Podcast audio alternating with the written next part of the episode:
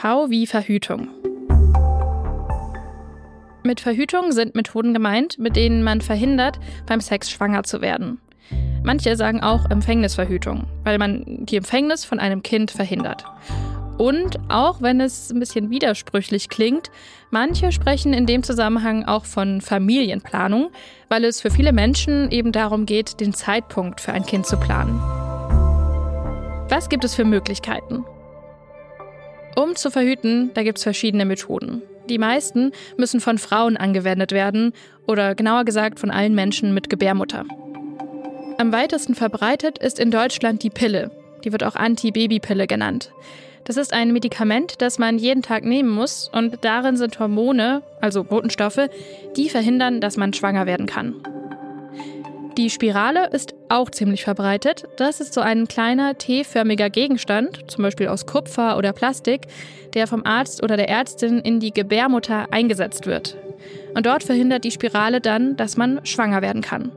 Außerdem gibt es noch einige weitere Methoden, zum Beispiel der sogenannte Vaginalring oder die Drei-Monats-Spritze.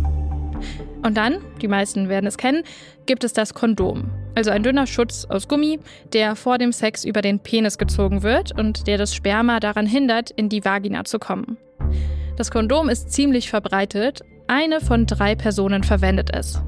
Denn anders als Spirale und Pille hat es einen Vorteil. Es schützt nämlich vor vielen sexuell übertragbaren Krankheiten wie HIV oder Hepatitis B. Und außerdem hat es praktisch keine Nebenwirkungen, anders als viele andere Methoden. Eine dauerhafte Möglichkeit ist die Sterilisation. Das ist ein operativer Eingriff.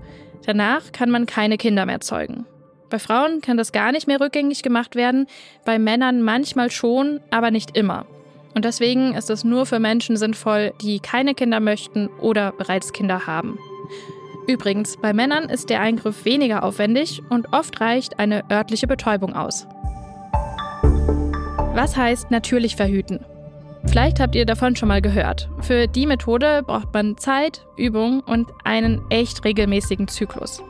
Dabei ermitteln Frauen ihre fruchtbaren und unfruchtbaren Tage, unter anderem indem sie jeden Tag ihre Temperatur messen. Und Sex ohne Verhütung darf man dann logischerweise nur an den unfruchtbaren Tagen haben. Wie sicher sind die verschiedenen Verhütungsmethoden? Um das zu erfahren, gibt es den sogenannten Pearl-Index. Das ist eine Art, die Sicherheit zu bewerten. Je nach Methode kann man den Wert dazu nämlich nachsehen. Dabei wird die Zahl der ungewollten Schwangerschaften angegeben, die pro 100 Frauen vorkommen, die mit dieser Methode verhüten, und zwar innerhalb von einem Jahr. Eine niedrige Zahl bedeutet wenig Schwangerschaften. Das heißt, wenn man diese Methode benutzt, dann wird man ziemlich sicher nicht schwanger. Und eine höhere Zahl heißt, logisch, mehr Schwangerschaften.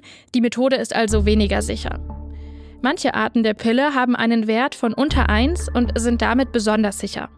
Andere Methoden, wie zum Beispiel das natürliche Verhüten, sind dagegen nicht so sicher. Übrigens, keine Methode hat einen Wert von 0. 100%ige Sicherheit hat man also nie. Im Notfall kann man eine Schwangerschaft aber auch im Nachhinein verhüten, zum Beispiel wenn das Kondom gerissen ist. In der Apotheke gibt's die Pille danach. Je früher man die nach dem ungeschützten Sex einnimmt, desto besser wirkt sie. Das war Gesundheit hören, das Lexikon mit Kari Kungel. Ich bin im Team von Gesundheit hören, das ist das Audioangebot der Apothekenumschau. Zur Pille gibt's übrigens noch mehr zu sagen und deswegen hat die auch eine eigene Folge in unserem Lexikon. Hört da gern mal rein.